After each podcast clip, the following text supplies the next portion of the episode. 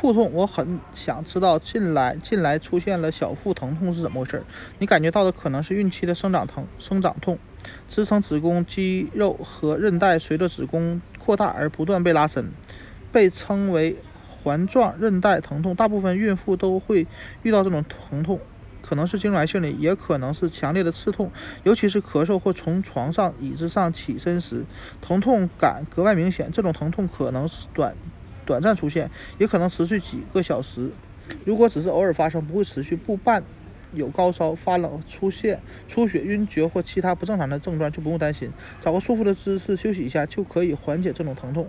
你也可以在腹部下方使用弹力带或裹腹带来缓解疼痛。另外，避免突然的运动可以有效的预防腹痛。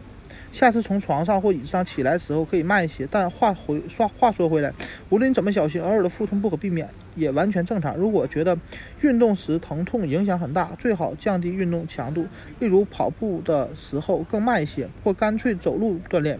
当然，和其他症状一样，你可你应该在下次就诊时告诉医生，他一定会告诉你这是正常现象。